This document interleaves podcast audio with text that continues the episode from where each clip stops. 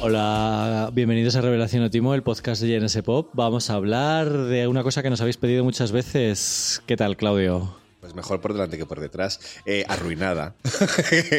que viene muy bien para el tema del que vamos a hablar. Arruinada. ¿Por qué estás arruinada? Ya lo sé yo. Pues porque mm, las artistas me han esquilmado. ¿Las artistas o las promotoras? No lo sé todavía. Es lo que voy a intentar un poquito descubrir en este podcast en el que vamos a hablar de ese tema que has dicho que nos han pedido tanto, el precio de las entradas. La verdad es que hemos empezado, empezamos 2023 bastante fuertes, eh, con los anuncios de las giras de Beyoncé, de Madonna, muy seguidas. Y claro, esto ha sido un asalto a nuestros monederos. Hombre, o sea, yo estas navidades que me fui a Salamanca para estar ahorrando y decir, venga, a ver si consigo por una vez terminar la cuesta de enero eh, en números verdes, no en números rojos. Y lo conseguía, iba muy bien. Hasta que de repente la hija de puta de Madonna anunció la gira. eh, no te quiero decir lo que me he gastado en comprar dos entradas para dos conciertos. De repente vino después Björk, que lo mismo, otro pastón que me he gastado. Y luego Beyoncé, que no quería gastar mi dinero porque no quería verla, pero de repente ocurrió esa cosa tan simpática de que todo el mundo podía entrar de repente dos días antes a comprar. Y claro, lo tenías tan fácil que se me puso delante y caí. Me lo pusieron delante, yo no, yo no quería. Y accedí. Me lo pusieron delante y accedí. Eh, sí, la verdad es que nos han pedido eh, que hagamos un podcast comentando esto, qué está pasando y tal. Y bueno, yo me tomé mis semanas para hablar con la gente de la industria. Eh, mucha gente no, bueno, absolutamente nadie quería salir en el artículo hablando, pero lo que me he preocupado es un poco de, inten- de- de- de intentar entender la situación de un modo global, ¿vale? No simplemente dibujar un escenario de esto es un asalto a la gente, esto es un atraco, esto es una injusticia, eh, que también hay mucho de eso. Sí, eh, pero es un tema muy peliagudo. Yo entiendo que hay- hay- habrá mucha gente que habrá hablado contigo off the record. O sea, Claro. que no han querido aparecer porque es. Joder, aquí se meten muchos, muchos temas de por medio, ¿no? Es trabajo de gente, es medios que viven a lo mejor de campañas publicitarias de conciertos y demás, que también es una cosa peliaguda tirar piedras sobre tu propio tejado. Eh, Eso, es- eso no ha sido un factor, ¿eh? O sea, ya, no... ya, ya, no, no, no, pero que, quiero decir que- que son- ellos mismos son los que no quieren hablar de, de esto para no hacer más ruido, para no crear más ruido a lo que está pasando. Bueno, eh, realmente lo que vamos, lo que intenté hacer con el artículo eh, es eh, dibujar una imagen global. Creo que el artículo tuvo, tuvo buena respuesta. Tenía casi 10.000 views, eh, o sea, va a tener más audiencia que este podcast. Seguro. Eh, así que quien quiera que se lo lea aquí y quien no, pues para eso estamos aquí para explicar y luego vamos a hablar también de otras cosas, no, no solamente porque lo que la pregunta que yo he planteado para hacer para este podcast es por no hacer otra vez lo mismo de las entradas de los conciertos y tal, ¿cuánto vale tu amor por el pop, no? ¿Cuánto vale tu cuánto estás dispuesto a pagar por eso que más amas en la música pop, no? ¿Me lo preguntas de manera directa o así como en plan al aire? Cállate que a mí en Radio Nacional hablando sobre esto me preguntaron, ¿cuánto pagarías tú por el concierto de Robbie Williams de esta noche? Y yo, Eh. y yo pensé, ¿nada? pues no sabes lo que te pierdes. A ver, yo porque no vino a Barcelona, pero cuando lo vi en Madrid hace 15 años en Vista Alegre me pareció un concierto que me puso bastante palote. No sería mi caso, te lo digo ya. No es mi tipo, lo siento, Robbie Williams. Seguro que yo tampoco soy el tuyo. Eh, me gustan muy poquitas canciones de Robbie. Reconozco que Angels es un clásico. Angels sí que me gusta, pero que tampoco es una cosa que ya me ponga en casa, ¿sabes? Sí, no, pero que no fue el, el mejor ejemplo para mm, sacarte a ti de repente información. Al final dije 100 euros, ¿sabes? Eh, digo, mira, me parece que ahora mismo un concierto de pista tiene que pues, está ok que valga unos 100 euros, ¿no? Lo que quizá no está ok es lo que yo he pagado por Madonna, por ejemplo, que lo digo, son 274 euros. Correcto. Vergüenza, vergüenza total. Eh, pero lo cierto es que yo he ido a ver a Madonna 10 veces. Eh, esta va a ser la 11, creo. Eh, y nunca me he arrepentido, con lo cual yo deposito mi confianza en esta persona que nunca me ha decepcionado en directo, en contra de lo que dice la gente. Eh, y si me arrepiento, lo contaré. Eh, me, me encantará mm, dar pie a los Habrá- haters, habrá- alimentar a los haters. Habrá, podcast, porque ya que, ya que hemos pagado ese dinero, pues por lo menos vamos a invertirlo en hacer algo más que verla, sino en crear un programa de podcast. Si conseguimos verla, claro. Sí, conseguimos verlas, ¿verdad? Que todavía está en el aire. Es curioso porque yo voy a verla a Barcelona y a, y a Lisboa, y en Lisboa también son igual de caras. O sea, Es- Realmente esto es un problema mundial eh, increíble. Yo sé que hablo co- completamente desde el privilegio porque me estoy quejando de que he pagado un pastizal para verlas, pero lo he pagado y lo he pagado encantado. A mí es que me crean muchos dilemas morales, ¿no? Porque sé que esto es entrar en el juego más puro y duro del capitalismo, eh, entregarme a él con los brazos abiertos. Pero es que no puedo hacer otra cosa. Es que mi amor como fan supera mis ideales como, como persona política. Yo no tengo ningún dilema moral eh, por dos razones. Eh, la primera es que la industria musical es mi negocio y depende en gran medida de que la música en directo eh, vaya bien. Y se ha visto como que todo esto casi peta por la pandemia y lo vamos a hablar luego, pero eso por un lado. Pero el segundo y principal es que yo estoy tan acostumbrado a gastarme todo mi dinero en música desde, desde pequeño Claro. que para mí no supone ningún dilema moral. Eh, yo, yo me he gastado tanto, tantísimo dinero en comprar CDs y comprar vinilos a lo largo de mi adolescencia, de mi infancia. He robado dinero a mi padre eh, para comprar vinilos. Eh, en mi casa siempre ha habido vinilos. Luego miles y miles y miles de CDs. He ido a, a países recónditos a ver a grupos que nunca esperaba ver en directo, como Fleetwood Mac, ya he contado.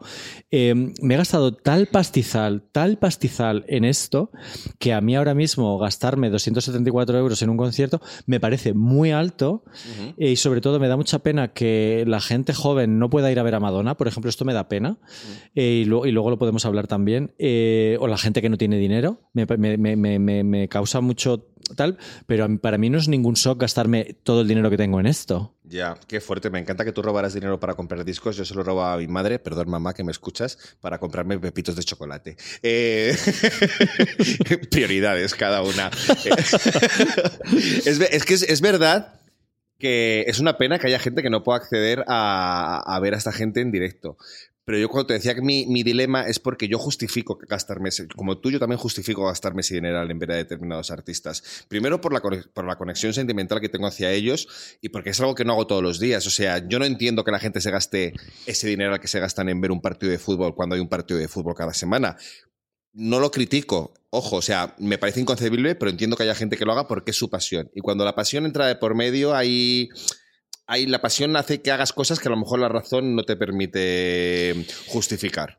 Eh, ni que no voy a pasar este comentario por, por alto, ni, ni lo quiero decirlo rápido.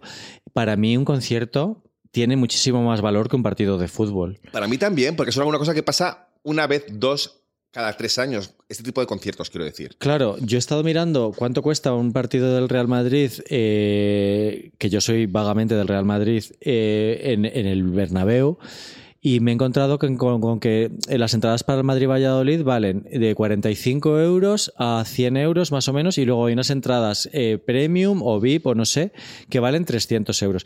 Claro, cuando sea un Madrid-Barça habrá que ver qué precios hay. Bueno, y y una Champions, no te- no te quiero ni contar lo que, lo que vale eso. Es que estamos hablando de un rango muy parecido. Es verdad que las entradas para ver eh, por, a Beyoncé por 46 euros volaron, debieron de ser poquísimas y tal, pero estamos hablando de un rango muy parecido, muy parecido de precios, ¿no? Y para mí, evidentemente, tiene muchísimo más valor artístico eh, la producción que haga Beyoncé, sea buena o mala, que lo que pase en un Madrid-Valladolid, que es un partido random que no va a pasar a la historia de ninguna manera. Y que puedes ver por la tele. Ojo. Bueno. que, entiendo, que entiendo que no es lo mismo ver las cosas en directo que verlas por la tele. Es verdad que la música, o sea, cuando ves un DVD de un concierto, nunca va a ser lo mismo que verlo. Por muy mal que lo hayas visto el concierto, porque ocurre que lo puedes ver mal, nunca va a ser lo mismo que, que experimentarlo en directo que experimentarlo en la televisión. Pero a esto voy. O sea, el valor de las entradas que nos estamos preguntando de dónde viene y quién lo da, un poco también se lo damos nosotros, ¿no? O sea, tú hablas del caso de Beyoncé. Yo para Beyoncé me he comprado la entrada de 90 euros porque no es un artista que me provoque las mismas emociones que Madonna. Para Madonna he intentado comprarme los mejores tickets. Obviamente, no estos que cuestan mil y pico euros porque, porque no los tengo. Que si los tuviera, o sea, quiero decir, si me pudiera permitir el lujo de gastarme mil euros en una entrada, lo haría. Porque en eso consiste. Pero el valor se lo pongo yo. Yo me gasto 240 y algo, 50 y algo para Madonna, 90 para Beyoncé. Me he gastado 160 euros para ver a, a, a Bjork, eh, ni siquiera en una buena, en, un buen sitio, o sea, como por ahí arriba. O sea que eres tú el que decides cuánto, cuánto, cuánto pagas. Sí, eh, a ver, yo creo, yo no me gastaría mil euros en una entrada, ¿eh? o sea, aparte de que no los tengo, no creo que mi frontera está en estos precios que se están barajando para pista de 200 más gastos, 250. Pues antes eran ciento y algo, pues ahora son 200, pues mira, ok. Pero es que yo no lo veo tanto en la cantidad de euros que te gastas, sino en el porcentaje del dinero que tienes en cuando te gastas. Quiero decir, habrá gente para la que gastarse 1.000 euros en una entrada sea exactamente lo mismo que para mí gastarme 250, porque tendrán un sueldo equivalente a que ese porcentaje. Sí, sí, claro. Eso o me sea, refiero con si lo estuviera. Claro, pero es que estamos hablando, o sea, en, en el, en, el, en la nota de prensa, o en una de las notas de prensa, o en, un, o en Madonna.com, o en Instagram, o no sé dónde, leí que esta gira de Madonna de 40 años pretendía eh, conectar con sus fans de siempre y con las nuevas generaciones de TikTok que se habían enganchado al remix de Frozen y, al y, a, y es o a Material Girl, ¿no? Que ha sido un viral en, en TikTok muy fuerte. Y es como, pero vamos a ver. Las- las- las generaciones de TikTok que se han hecho, que, que son estrellas de TikTok, que son las que pueden pagar eso. ¿Qué TikToker va a pagar eh, de 400 euros por una entrada? Es completamente absurdo. La, ent- la- la entrada de Madonna va a estar las- la- va, va a ir gente de 40 años para arriba. ¿Y por qué va a ir gente tan mayor? Pues, pues porque es la, es la- uno, es la que tiene el dinero y dos, aquí se está apelando a un componente muy importante que es el de la nostalgia, ¿no? Eh, y al de la excepcionalidad. Eh, el caso más grave que ha habido respecto a esto fue el de Estados Unidos con Bruce Springsteen. Ahí es cuando esta noticia de las, de los precios de las entradas y de la subasta de precios, que es una de las cosas que vamos a hablar, el- la entrada Platinum en modo al mejor postor. Eh, surgió con Bruce Springsteen, ¿no? ¿Qué pasa con Bruce Springsteen? Pues que es la primera vez que gira en siete años eh, con, su banda, ¿no? Y que va a hacer un macro concierto. El caso de Madonna es exactamente igual. Eh, a causa de la pandemia y tal, eh, hace siete años que no viene a España, o ocho, o que serán ya casi nueve. Entonces, se están eh, de Madonna, Bruce Springsteen y las, y las personas que de sus equipos que trabajan con ellos en, en vender algo que muy difícil de ver. Una cosa que solamente se va a ver cada siete años y que, y bueno, y, y- y todo es este- esto es extensible a la idea que tiene la gente metida en la cabeza de que puede ser su último concierto. Mm. Voy a ir por eh, muchas preguntas a la gente y te dice, es que no sé si va a volver. O sea, realmente eh, Madonna, que tiene 64 años, y Bruce Springsteen, que tiene 73, cuando la esperanza de vida ahora mismo son 80 y algo años, los estamos matando como antes de tiempo. No son giras de despedida, pero la gente está pagando estas cantidades absolutamente pornográficas de dinero porque se piensan que no van a volver. Ya, bueno, a ver, es que no estoy diciendo que los quieran matar, pero accidentes ocurren, cosas ocurren. O sea, por pura estadística, hay probabilidades de que no vuelvas a ver a esa gente en concreto. Pero vamos, yo esto llevo diciendo desde la primera vez que, fui, que vi a Madonna. O sea, es como voy a ir a verla porque no sé cuándo voy a poder volver a verla, pero igual no ni siquiera porque se han muerto, porque es que yo no sé si dentro de cinco años voy a tener dinero como para, para pagar una entrada a un concierto. O sea, ya la, anterior gira de Madame X me costó muchísimo. Esta, esta vez me ha pillado mejor económicamente, pero eh, Madame X casi me quedó sin verlo. De hecho, me lo tuvo que ayudar tu novio Francis a pagar la entrada porque yo no podía. Es que es muy curioso porque la gente novio es un ángel. pues la, ver- la ver- la verdad es que sí, pero es que la gente se está comprando entradas a plazos. O sea, hay entradas que se venden a plazos. En los festivales, por ejemplo, yo compré el último BBK, lo, pagué en tres plazos porque no podía permitirme pagar el abono de golpe. O sea, está ocurriendo eso. En México está pasando, también lo he leído en el periódico. En México está pasando. Me Pedir sorprende- crédito para ir a un concierto. Sí, sí, no, porque pues, que- claro, es que además la diferencia de precios con respecto al sueldo medio en México es eh, aco- acojonante, por lo visto. Pero me sorprende mucho que haya tenido que pasar el caso de Bruce Springsteen, porque esto es como cuando en Casablanca entra de repente el inspector al casino y dice, oh, sorpresa, aquí se juega. O sea, todo el mundo sabía que estaba pasando esto.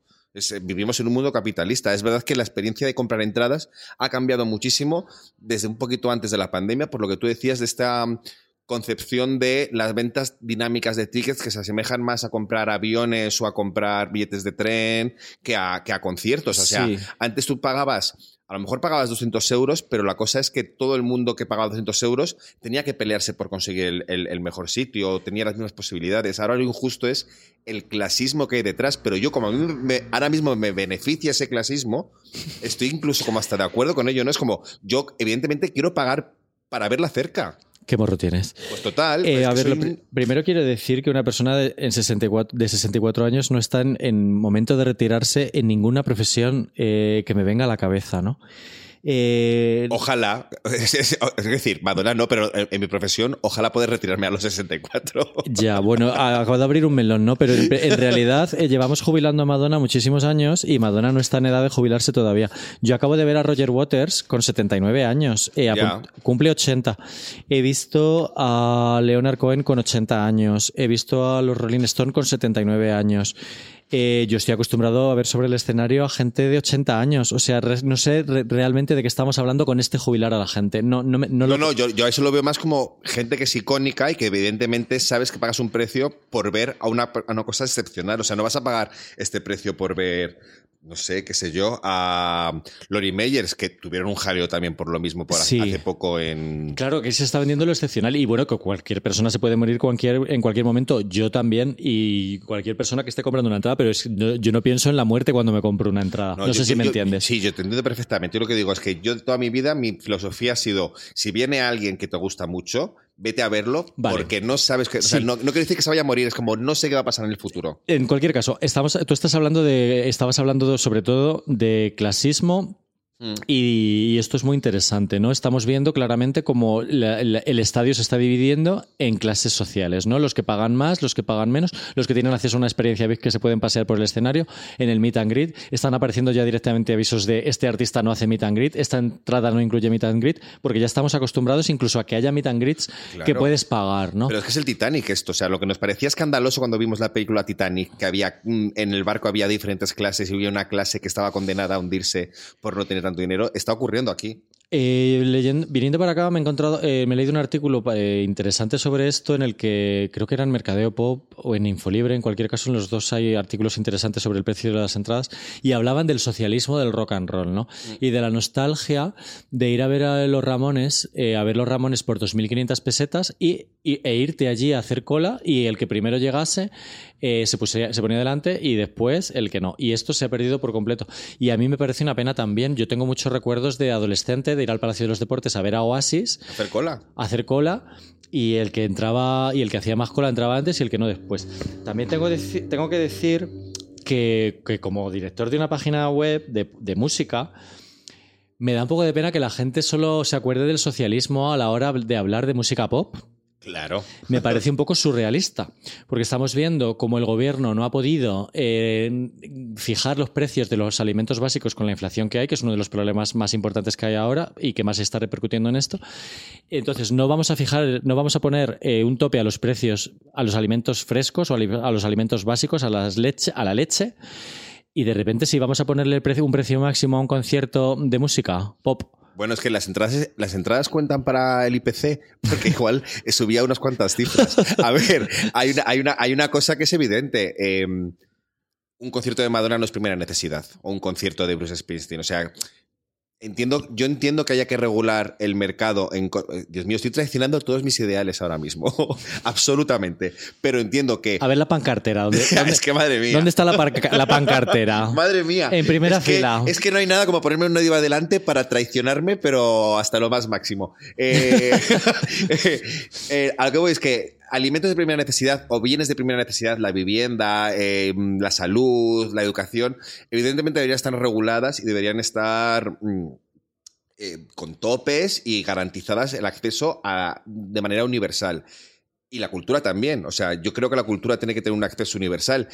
Pero es que esto no, no sé hasta qué punto es vital ver a, a esta gente. Por lo tanto, entiendo que haya una, una- una cosa del mercado que no entiendo. Lo que no entiendo es la, la- lo usurero que hay detrás de ello, ¿no? O sea. Es que, es, que, es que realmente es un debate muy, muy complicado. A mí no me parece, por ejemplo, tan escandaloso el precio de las entradas, que lo es, como por ejemplo los gastos de gestión.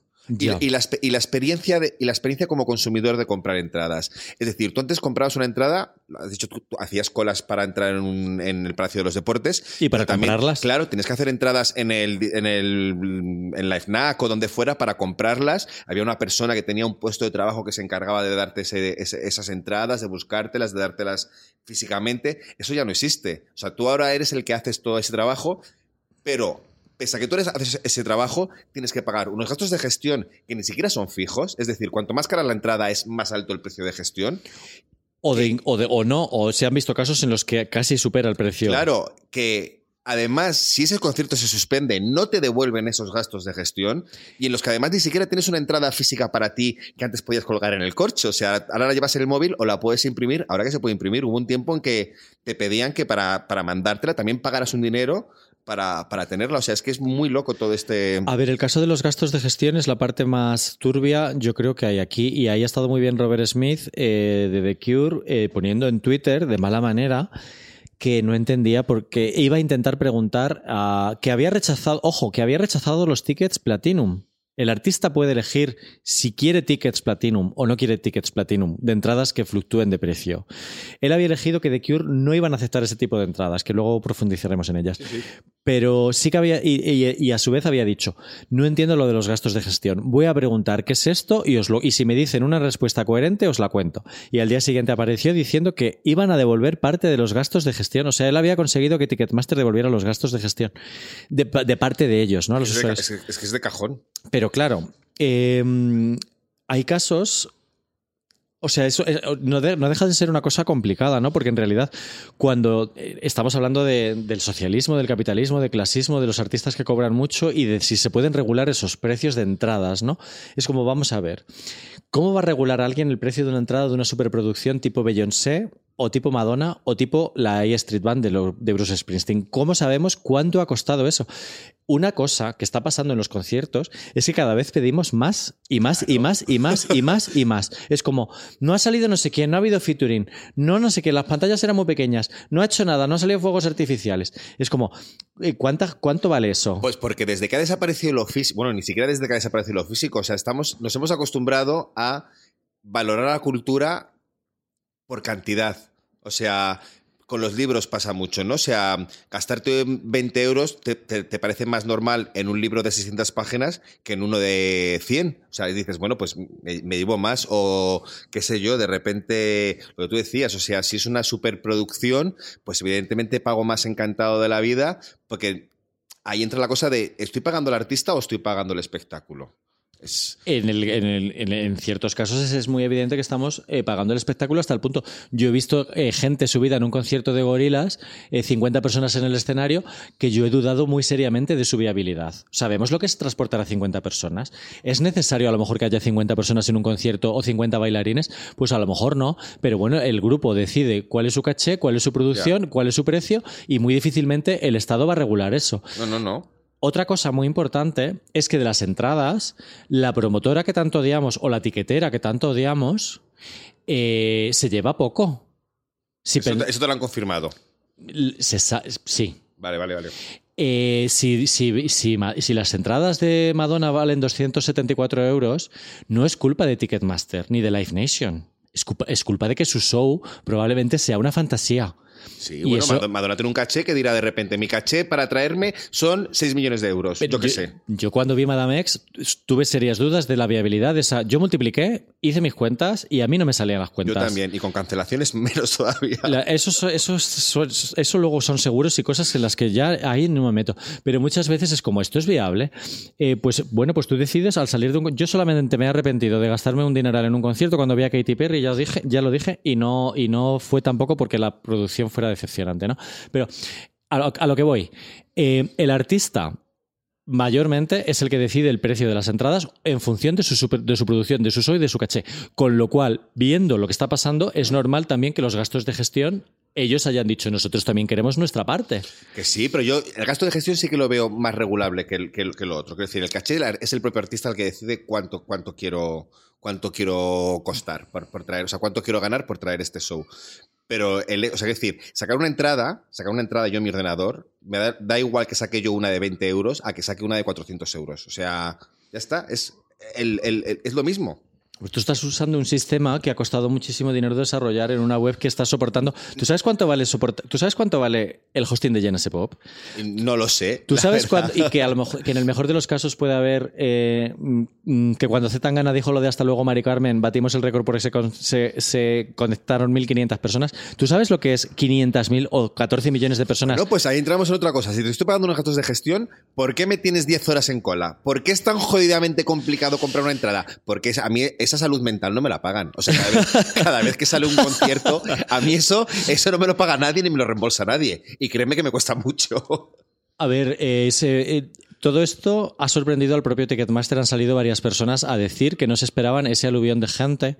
Y una de las cosas que se está haciendo y se ha hecho mejor para la gira de Beyoncé respecto, respecto a la de Taylor Swift, que fue en Estados Unidos la que realmente petó el sistema y ha terminado Sí. Ticketmaster, ha salido ahí escaldado. Han tenido que vender unas entradas que, las pocas entradas que sobraban de super tapadillo, anunciándolo solo, solo a los fans con un verified fan ahí de la hostia.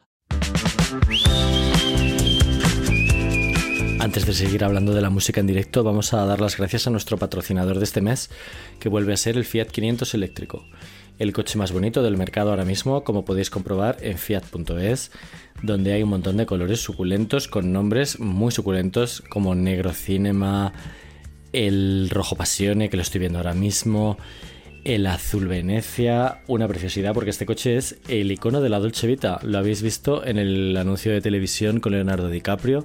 También podéis verlo en YouTube. La- las personas que no salís nunca de internet, podéis verlo en vuestro móvil, en, vuestro, en vuestra tablet.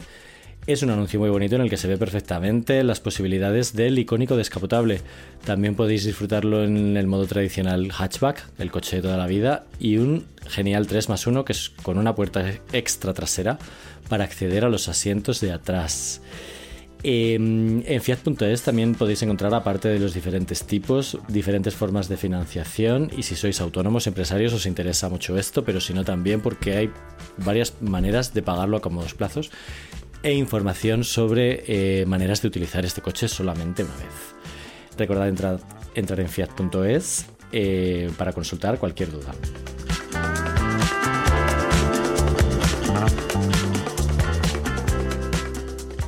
Una cosa que han mejorado Ticketmas- Ticketmaster respecto a la, a la gira de Taylor Swift es no sacar todas las entradas de los conciertos a la vez. O sea, sacaron todos los conciertos a la vez y se, y se petó el sistema porque había millones de personas ahí online, cuando ellos esperaban a medio millón o lo que fuera. Entonces, para, las, para la gira de Beyoncé ha salido escalonadamente. Entonces, ellos mismos están haciendo prueba y error con, con una situación que es completamente nueva, que es una de las cosas que quiero hablar, que es la pandemia. La pandemia ha marcado esto por completo. Hay un antes y un después al respecto. Hay un cambio de, de de valoriza- de, de valori- de valor, de- bueno, del valor que le damos a una entrada. O sea, este podcast se llama ¿Qué valor le das a una entrada? ¿no? Pues después de la pandemia parece ser que le damos más. Porque, primero, hemos, hemos dicho que hace 5 o 7 años que no vemos a estos artistas. Estamos hablando de artistas que son capitales para nosotros. O de Weekend, que también cobraba 100, 200 euros por entrada. Es ahora mismo uno de los artistas más importantes del mundo. O sea, estamos dando un valor a estos artistas. eh, porque, po- porque hace mucho que no los vemos, pero además porque hace muchísimo, o sea, hace poquísimo pensábamos que no íbamos a volver a ver un macro concierto o no sabíamos cuándo íbamos a ir a un macro concierto. Y hay una declaración súper interesante en este reportaje que te he dicho de, creo que de Mercadeo Pop, en el que, en el que una de las personas opina, eh, quizá eh, no habíamos valorado la importancia de un espectáculo en directo, ¿no? O sea, no le habíamos dado la importancia que tiene. Resulta que tenía un componente, so- esto ya es, lo añado yo, Sí, sí, sí. Resulta que tiene un componente social muy importante para mí. Resulta que ver a Madonna es muy importante para mí. Resulta que ver a Bruce Springsteen es muy importante para mí porque venden unos valores que son LGTB, siempre han estado ahí. O, eh, en el caso de Bruce Springsteen, obrero, paradójicamente. Eh, ha, representado mi felicidad ver esos, tra- estos artistas y por eso ahora estoy pagando el doble, el triple, el cuádruple y a ver hasta cuándo soy capaz de llegar, ¿no? Esto es un factor, a lo mejor no habíamos valorado lo que, la importancia de un concierto. A ver, sí, bueno, pues, hijo, no sé. O sea, yo siempre he valorado la importancia de un concierto por esa conexión que te he dicho. Pero es que creo que aquí, no sé si es gracias a la pandemia o no, pero ha entrado otro factor que es el de la necesidad de estar, a lo mejor sin ni siquiera, sin, sin ni siquiera ser fan. O sea, a mí me da, me da la sensación El FOMO. Sí, el, el famoso FOMO, correcto. O sea, eh, la necesidad de estar y no solamente de estar y presumir de ello en redes o con tus amistades. O sea, a mí me, me, me, me, me, eh, hinchaba el corazón de orgullo cuando decía, yo sí he conseguido entrada para Beyoncé, yo sí he conseguido entrada para Madonna. ¿Lo ves? Es que soy, soy un comunista de palo, pero, pero es que no solamente es, es eso, es que aparte de querer estar, queremos estar mejor que los demás, es otro concepto que hay, que hay ahí. O sea, lo que no me gusta de este sistema de clases dentro de los conciertos y que, haga- que haya variaciones de entradas es que despierta el sentimiento competitivo con respecto a los demás. La necesidad de decir, ah, tú vas a ver a Madonna, pues yo estuve en la fila 3 en el asiento 2 viéndola súper de cerca, ¿sabes? Como mi experiencia vale más que la tuya y es más importante, o sea, ya no te vale con decir yo estaba en el estadio viendo a Beyoncé, tienes que decir yo estaba en la zona disco premium a gogo. Ay, yo no tengo ese sentimiento, esa sensación. O sea, yo he visto a Madonna súper cerca. Eh, a- digo, no el día que la entrevisté. Eh, eh, me refiero- ¿Cuánto habrías pagado por entrevistarla? no pagué nada. ya, ya. Eh, me pusieron un hotelazo. No, en serio. Eh, yo la he visto muy de cerca, y, pero no es como la que tengo que ver delante de, de- delante de no sé quién o más cerca que no sé quién. También la he visto de lejos y también está bien. El otro día vi a Roger Waters de cerca, de lejos y también está bien. O sea, realmente, eh, menos a lo lejos del todo, una vez vi a Leonard Cohen muy, muy, muy lejos. Está bien. Eh, no sé, yo no tengo esa, no tengo esa necesidad. digo que sea tampoco. nuestro caso en concreto, que, que igual un poco sí, pero ya te digo, a mí, eh, a mí el rollo, el rollo conciertos despierta el tigre que hay en mí. O sea, despierta, ya veo. despierta un- una cosa animal y primaria que no te lo puedo explicar. Ya que estabas hablando de los otros, hay una cosa que sí que me, hay un comentario que nos dejaron muy interesante de que me gustó. Era, yo no pienso pagar 300 euros para luego estar escuchando hablar al de al lado y haciendo fotos. O sea, eso sí que me parece una, o sea, una demencial. Es que ¿no? vi, vi el otro día que se quejaban esto, no sé en el concierto de quién era, de una persona que además se se hizo bastante viral y que respondió la propia artista, que se quejó una persona en plan de no he pagado para escucharte a ti al lado cantando todo el rato y no me permitiste escuchar eh, el concierto. Ya, es que, es que esto es una esto es poca broma. O sea, una cosa es pagar 30 euros e irte a un concierto de Carolina Durante y cantarte todas las canciones Mm. y tal, pero de repente pagar 300 euros y que te toque al lado un brasas o como la gente que me tocó a mí en Metallica. Cuando fui a Metallica eh, me tocó gente al lado vomitando borracha calimocho, o sea, unas cosas que por las que no pagas eh, 100, eh, 200, 300. O sea, imagínate pagar 1000 euros y encontrarte luego con esto. Esto es un dato, ¿eh? Claro, porque no nos pensemos que la gente que paga mil euros es mucho más educada que la gente que paga 30. Pues no. De hecho, al contrario, se piensan tanto que el mundo es suyo que se creen con derecho a hacer lo que les da la gana. Me parece muy curioso esto, es verdad, porque a mí me ha ocurrido, bueno, en festivales y demás, que se te puede joder un poquito la experiencia, porque el festival hasta ahora había sido como lo más caro que podías pagar, ¿no? Que ahora si lo piensas, en un festival de repente te ves a 10 grupos. O sea, lo decías tú en el reportaje que escribiste en Jense Pop al respecto, ¿no? Que pagando que por ver a Depeche Mode en el, en el Primavera Sound, creo que es, vas a pagar lo mismo que por, por verlos eh, a ellos solos, pero encima vas a poder ver más gente. Claro, bueno, esto es un tema muy controvertido porque en principio es más cómodo eh, ver a Depeche Mode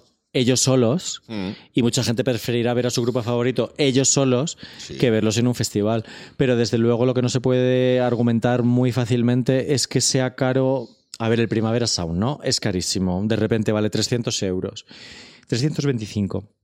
Le preguntaban a- al director en un podcast eh, por qué cuesta 325 si antes, antes costaba, yo qué sé, no me lo voy a inventar, Los- 100 180. Sí. Eh, y él decía, bueno, para empezar, los abonos salieron más baratos para los fans del Primavera Sound, se lo pudieron comprar a 200 y tal.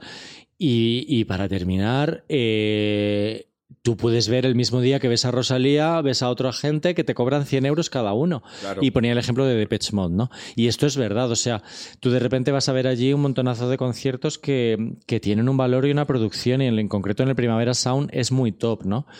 Eh, también es verdad que hay- hay un, hay un descuento para la gente de la Comunidad de Madrid, que son 275 y no sé... Y está el bono cultural que ha dado el gobierno también, que eran 400 euros para gastarte. Claro, sí, hay, hay maneras y maneras de, de ir, ¿no? Eh, pero sí que es verdad que hay un cambio, ¿no? En, en- lo de los precios. Y, y hablando de la, de la superproducción de, de conciertos y hablando de la posibilidad de salir decepcionado de un concierto por el que has pagado este pastizal, está a ver qué pasa con el mercado, en el, en el mercado con esto en los próximos años, ¿no? Claro, es que eh, eh, siempre hemos hablado de la burbuja de los festivales, pero es que yo creo que la gran burbuja es la de los conciertos. Hasta cuál es el precio máximo. O sea, ¿cuándo va a llegar un momento en que la, porque hay- que la gente se plante? Porque hay mucha gente que está diciendo deberíamos hacer huelga de ir a, a- a estos macroconciertos o de ir a macrofestivales.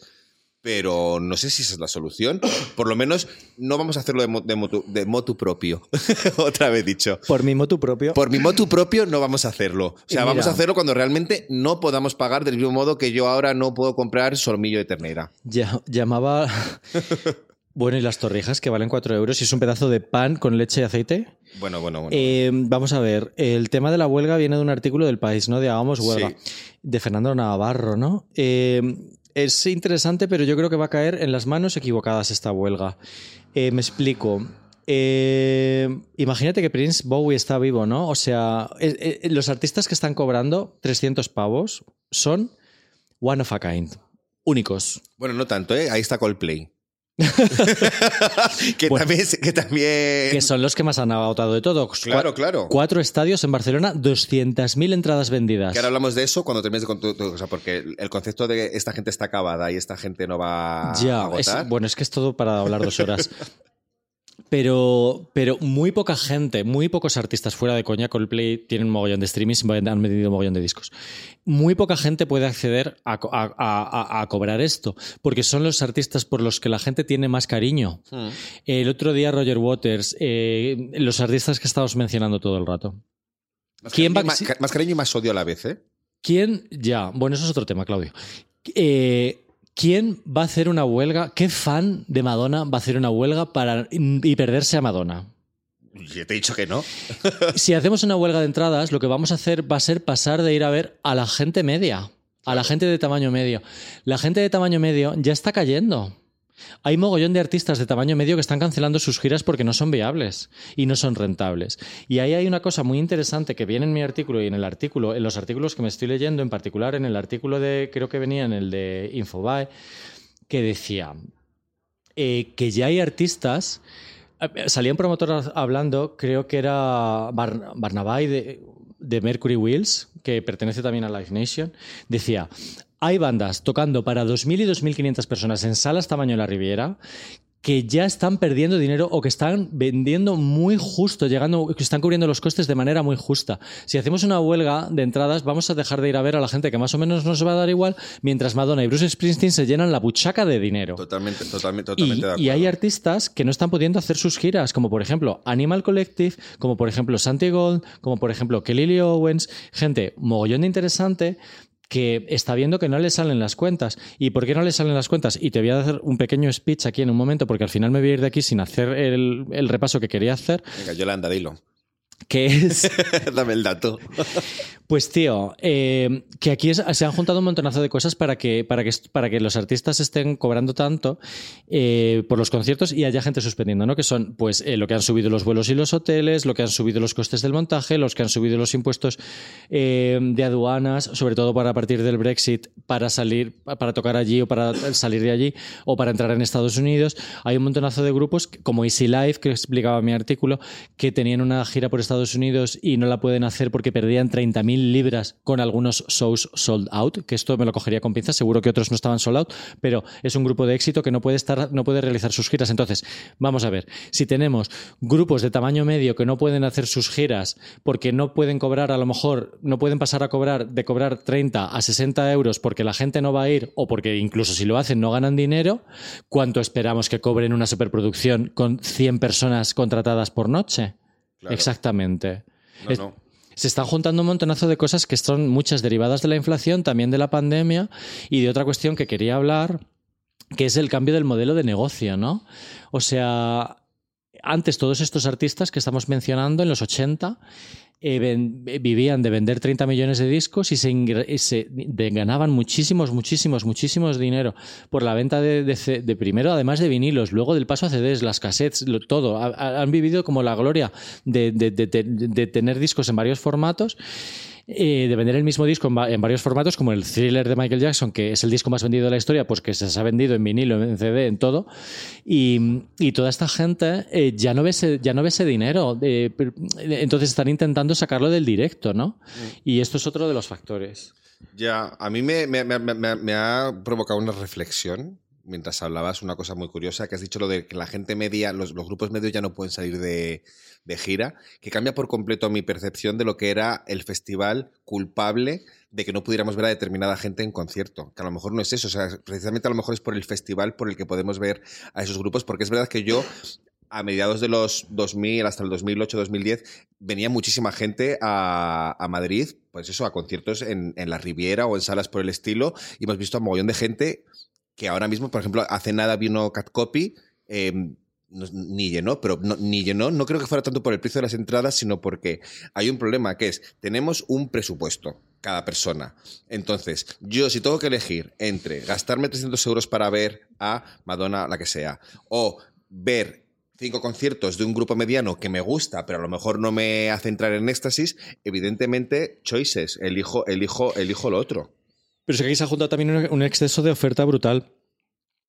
Me encanta que menciones a Cat Copy porque Cat Copy es un disco que venía a presentar en ese concierto que no llenó un disco de 2020 bastante raruno que había mm, funcionado bastante regular, todo cuenta.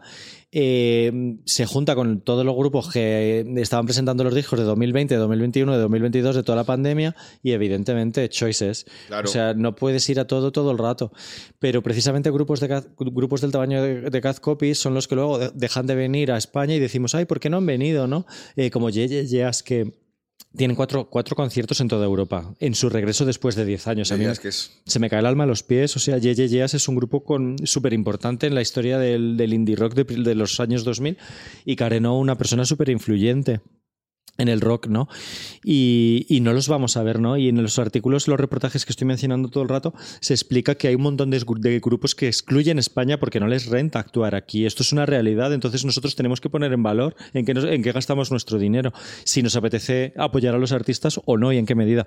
Y lo que decías de los festivales, pues efectivamente es un jardín.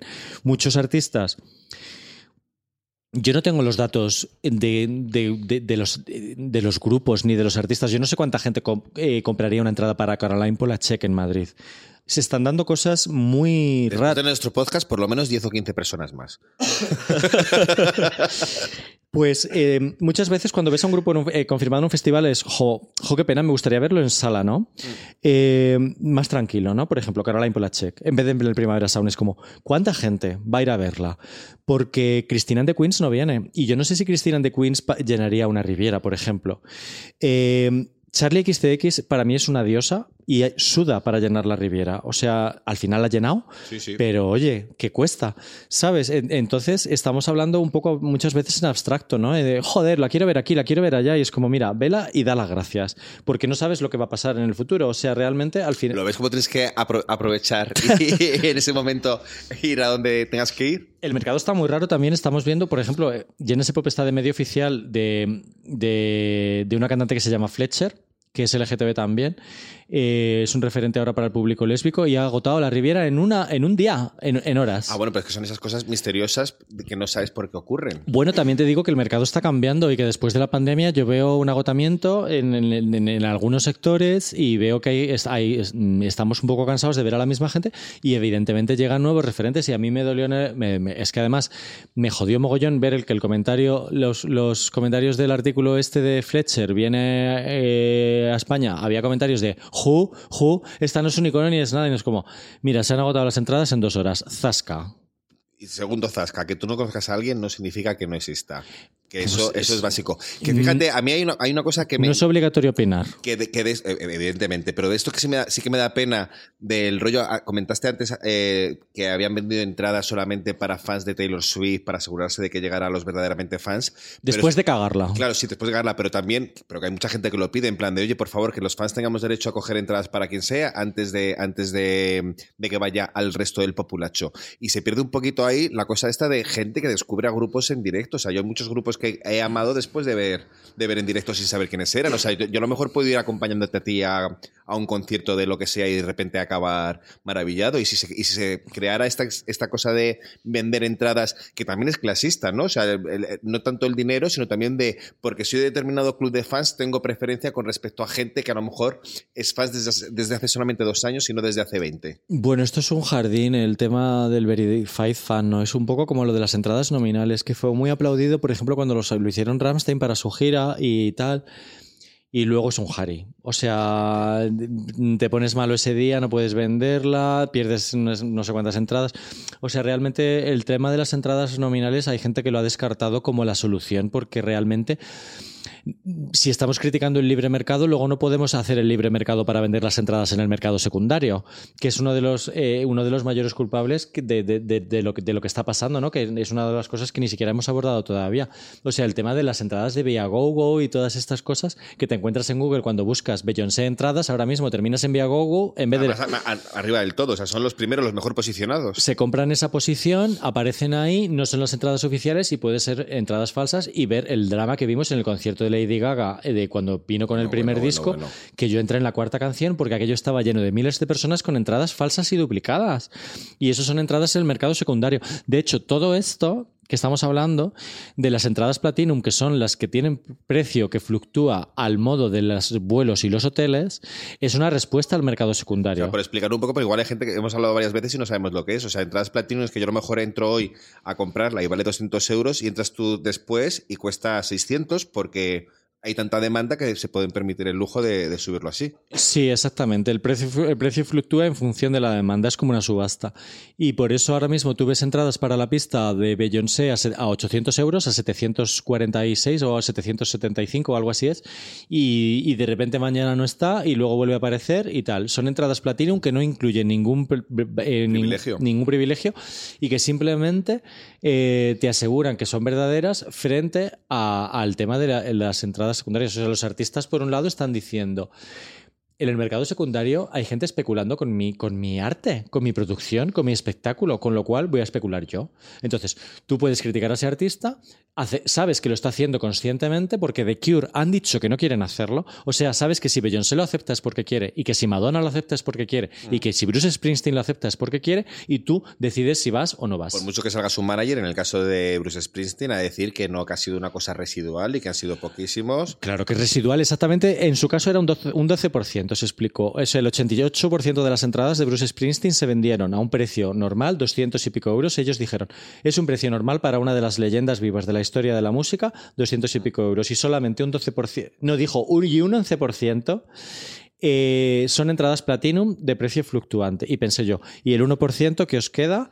O sea, El, el 1% siempre es el privilegio. y el 1% que os queda de especulación de aquí a que sea el concierto de Bruce Springsteen. Esto es así. de- debo- debo- ahí, ahí sí que debo aplaudi- aplaudir a, a Robert Smith porque por muy poco fan que sea de The Cure, o sea, que hayan salido a decir de esta manera tan clara que están en contra de esto, les, les honra. Y además creo que puede abrir un camino a lo que están haciendo otro- otros tipos de artistas. Hablaba antes de Lori Meyers del caso que ha, ocurrido en, en el Palacio de los Deportes, que se les ocurrió vender entradas en función de cuán cerca estabas o qué tan cerca estabas y, y demás. Y por culpa de las, bueno, por culpa no, gracias a las quejas de los fans diciendo, oye, por favor, me parece un, un, un infierno y un error enorme que vendáis entradas carísimas por estar cerca de vosotros, que al final decidieron vender todo el Palacio de Deportes al mismo precio. O sea, hay posibilidades de cambio, o sea, Pero- hay artistas que están a favor de eso. Pero a mí me da pena que la gente, que el odio de la gente o la indignación recaiga sobre el grupo español que intenta. Ah, eh, no, claro, evidentemente, o sea... eh, antes de hablar, la gente puede pensar si se imagina a Lori Meyers viviendo en la mansión que vive Beyoncé o en la que vive Bar- Madonna. Ahí, ahí- ahí estoy, de, acu- ahí estoy de acuerdo. Ah, de no, acuerdo. Lori Meyers no se vayan a hacer tan ricos como Beyoncé o como Madonna. Después de estar toda la vida currando en la carretera y han tenido que comer mierda por un tubo en una, en una furgoneta. Pero bueno, si Lori Meyers se van a exceder, No, si decía vamos como- contra ellos. No, no, yo no lo decía tanto por eso, sino le decía que me, parecía, me parece curioso el caso de escuchar a tus fans, o sea, que ellos sí han escuchado a sus fans, independientemente de lo que signifique. Sí, sí, sí. A ver, que yo estoy de acuerdo. Yo he visto que Viva Suecia han sacado las entradas a 30 euros en todo el Palacio de los Deportes. Y han volado. Y han volado. Y me alegro por ellos y me alegro de que no hayan hecho eh, privilegios. Que yo no estoy defendiendo una cosa ni otra. Pero que me da rabia que siempre vayamos a por los mismos, ¿vale? Claro. Y en general, a poder ser cuanto más débil, mejor. Eh, no sé, o sea, también cuando, cuando Madonna sacó las entradas a este precio, digo. A ver si no las vende, ¿sabes? O sea, se supone que todo el mundo la odia. eh, yo qué sé.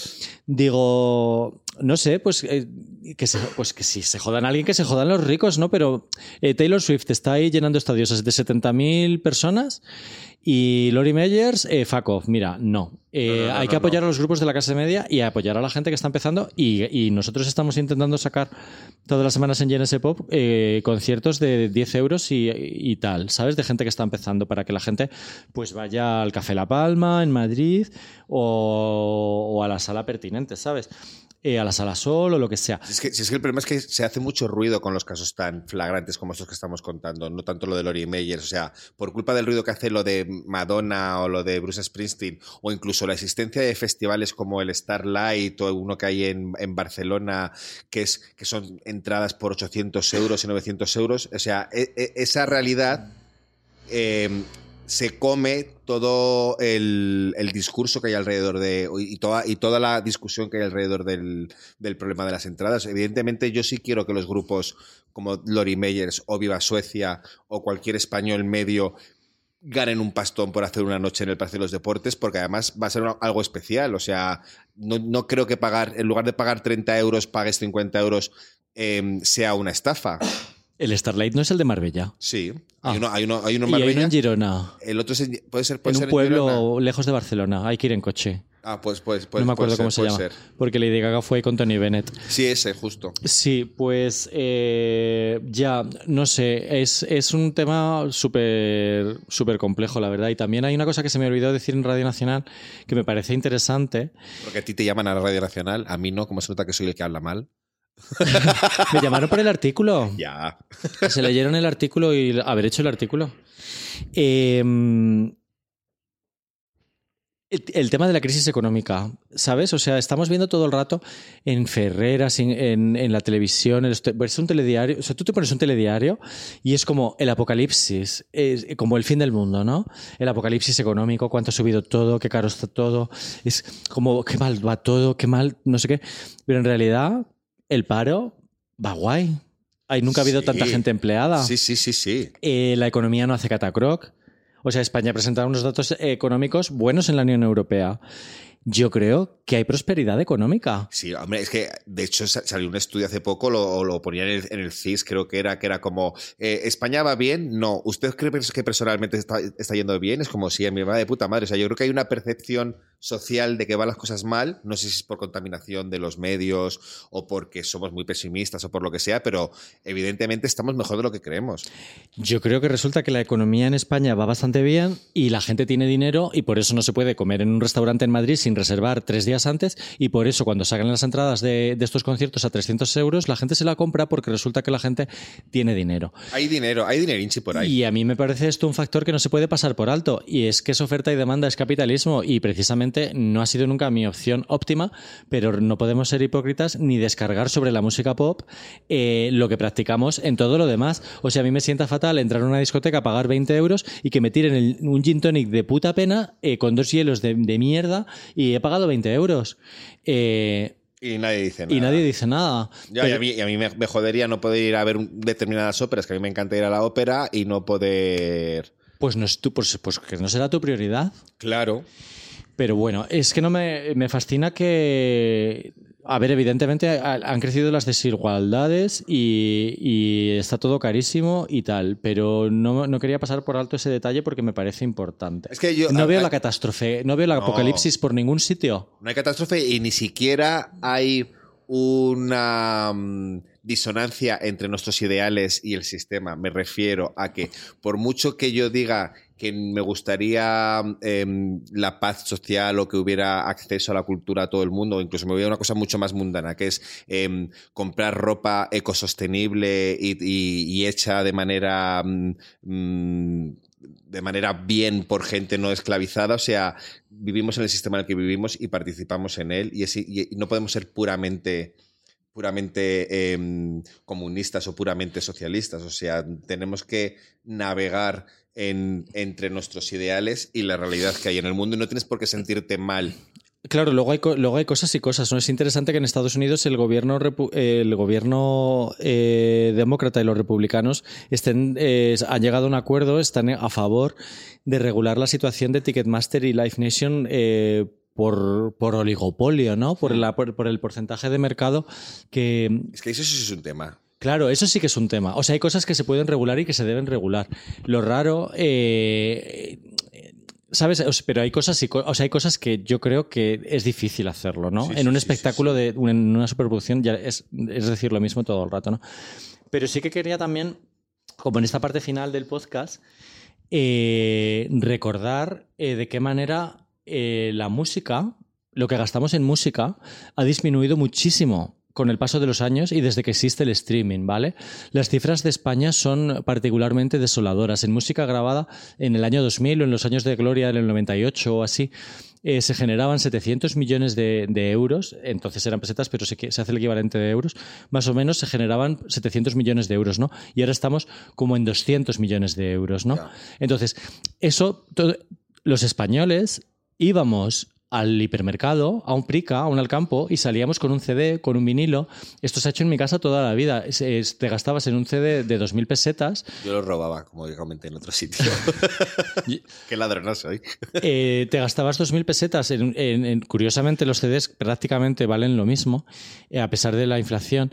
Y había un gasto que hacíamos en música grabada que no ha, no ha vuelto a la industria. Y la manera de volver es el directo. O sea, Bueno, claro, o sea, ha- se, ha, traspasado, o sea, quiero decir, todo ese capital que gastábamos en, en música grabado en físico se ha traspasado a lo que- bueno, debería haberse traspasado ese, ese total a lo que gastamos en directo. Pero es está por ver si compensa, si es tantísimo, porque realmente la música grabada estaba antes en la vida de todas las personas y ahora mismo no está en la vida de ninguna persona. y no, es que yo, yo- bueno, tú, no te puedo poner, pero es que pregúntame cuál ha sido el último disco que he comprado. O sea, Claro, pero, pero que quiero que se entienda a una escala global. O sea, ha habido- ha habido un momento, eh, yo me acuerdo de hacer un artículo en, en Genesis Pop de un sándwich del Vips no vale más que el CD de Mía.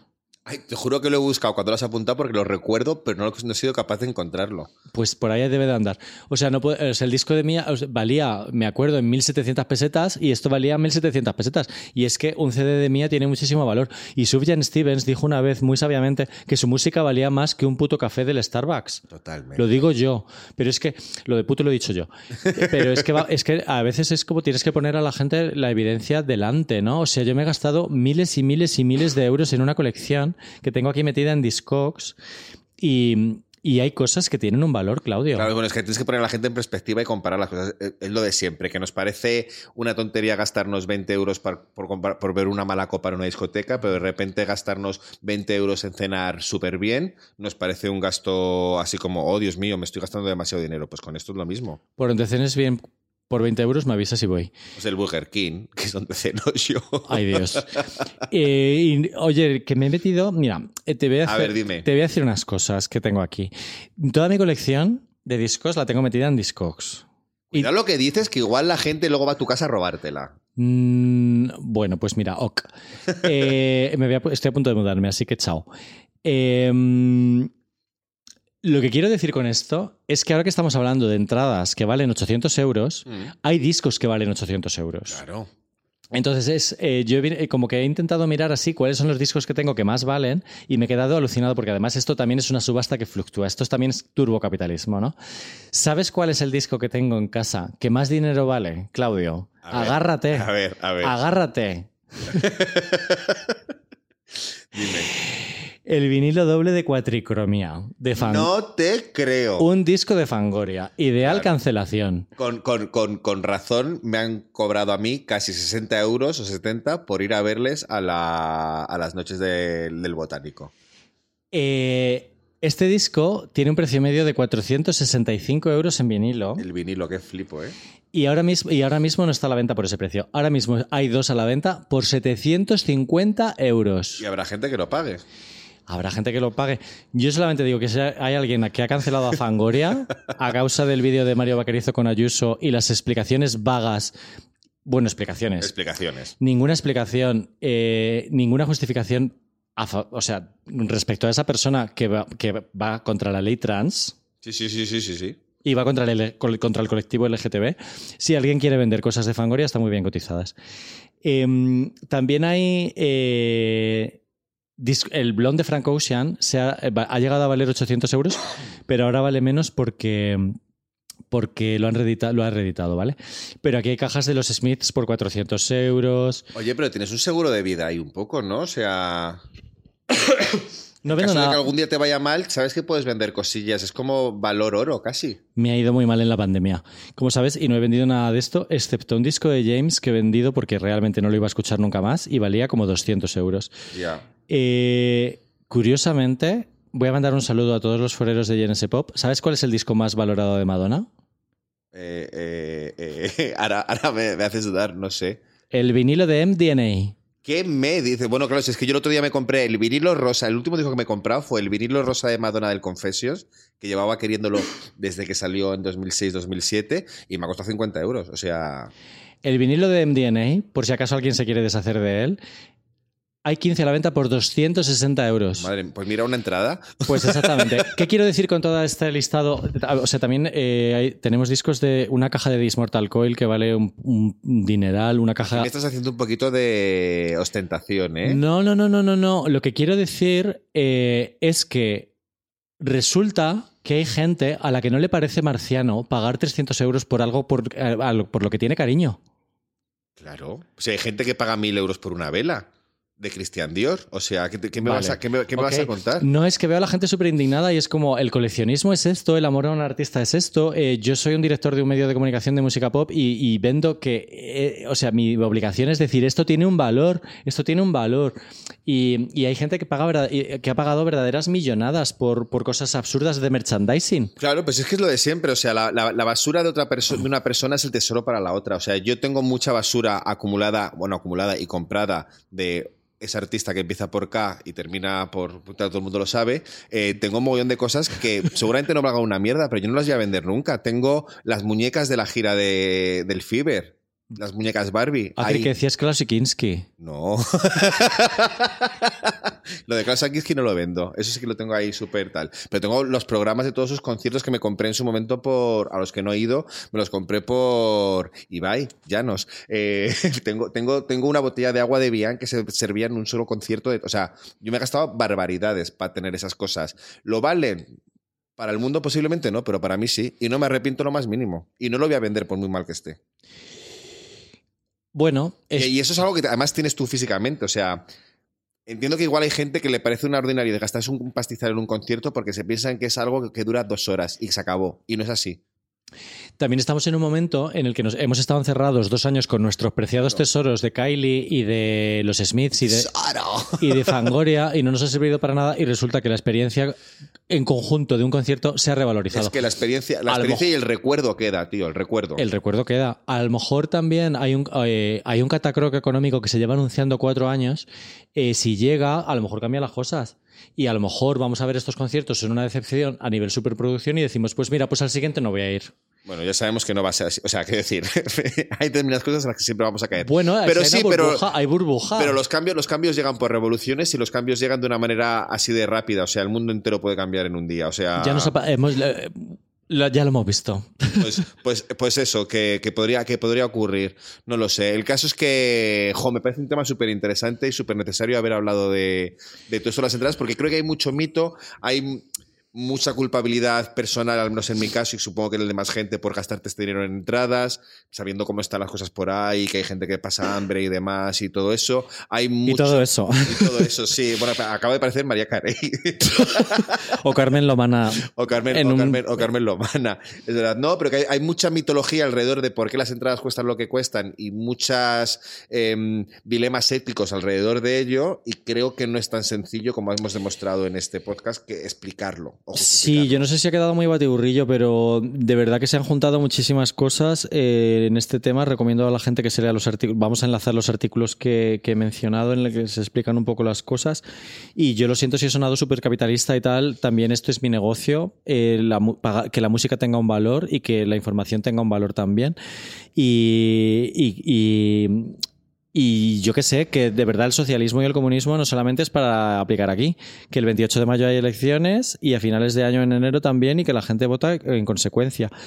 Eh, que es que a veces veo como que vamos a apuntar al, al sitio más random, ¿no? Como a un concierto, que regulen los conciertos. Y es como, no sé, hay muchas cosas que regular. Hay muchas cosas que regular. La- como la sanidad pública, que parece que, no sé, eh, a, la mitad de la población No le importa lo no más le importa mínimo. lo más mínimo. O el precio del aceite de oliva, a mí me flipa, ¿sabes? O sea, no sé. Pues sí, pues nada, hijo, yo creo, debo decir, Sebas, que hemos hecho el podcast en el que más veces hemos nombrado a Madonna y no te has enfadado ninguna. Récord. Bueno. La gente como le dé por tomar chupitos, primero, ese dinero no lo vais a poder gastar en entradas. Pues tengo que decir que. Como me parece que la polémica se ha animado, con el precio de las entradas cuando han entrado dos tías en acción. Sí. Madonna y Beyoncé. Totalmente. Eh, Porque de los Rolling Stones nadie dijo nada. de los Rolling Stones nadie dijo nada. De Bruce Springsteen sí se lió en Estados Unidos, hay que decir. Pero hay que decir que U2 usaron entradas Platinum en España en 2018, eh, cobrando en- eh, entradas del tipo 700 euros. Hay pantallazos. eh, y nadie dijo nada. El amigo del planeta. Salió en muy pocos sitios. Y yo no, no he querido ir por ahí porque es verdad que el, el escándalo viene de, de Bruce Springsteen y tal, pero tengo la ligera sensación de que, han, que cuando dos tías se han puesto a cobrar esta pasta es cuando la gente se ha despertado de verdad a protestar y a pedirnos a nosotros que hagamos un podcast sobre esto y a llamarme a mí para que salga en la radio. Llamadme para preguntarme qué opino de la carrera de, de otra gente, que ya veréis lo que voy a opinar. Ah, y por cierto, no os sintáis agobiados si no podéis ir a todos los conciertos. No hace falta estar en todas partes. Yo soy de música grabada. Es que Ahí yo prefiero está, la música ahí está. grabada. Y es más, es Poneos tú, los discos. tú te dedicas a esto. Es normal que tú tengas que ir a todos los conciertos, pero que evidentemente no hay que estar en todas partes a la vez yendo a todo. No hay Bueno, bolsillo que lo... Y voy a recordar y que, que se apoye a los artistas nuevos. Y además quiero decir... No, en serio, eh, quiero terminar diciendo que se apoya a la gente joven, ¿sabes? Porque cada vez que sacamos a alguien joven en Genesis Pop, los comentarios son esto es una mierda, tal. Eh, intentad eh, apoyar a la gente joven. Si no os gusta mm, mm, uno, buscad otro, eh, ir a sus conciertos y ver gente nueva, joven y, y pagando 10 euros, ¿sabes? Es muy Y enriquecedor. millones de salas hay para hacerlo. Bueno, que nos vemos en los conciertos entonces. Sin Blanca, pero felices.